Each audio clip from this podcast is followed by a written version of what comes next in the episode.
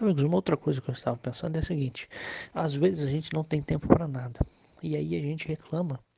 E quando a gente tem tempo ou tem um espaço maior de tempo para fazer as coisas, a gente simplesmente se perde. Programe as coisas que você vai fazer. Né? Isso é até filosófico. Vários filósofos falavam sobre o dilema da liberdade.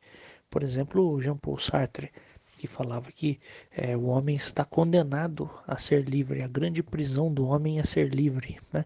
Então, por vezes, você ser livre e não saber o que fazer com o tempo também é muito ruim. Né?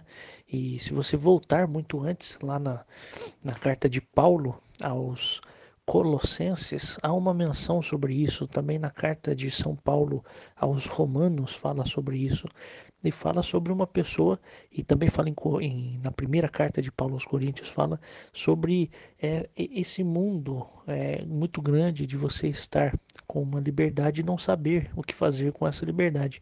E até o Alexandre Pires, né, quando é, fez aquela música Essa Tal Liberdade, ele também falava sobre isso, lógico que ali com, com aspectos amorosos.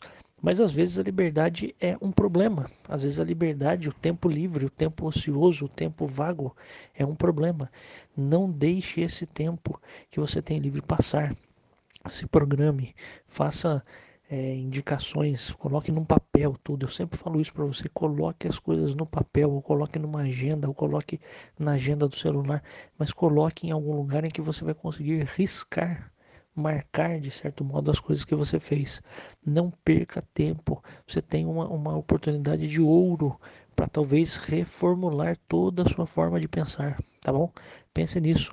Nós teremos ainda muitos dias pela frente. Pense nisso. Fala assim, pô, o que será que eu consigo aprender nesse tempo?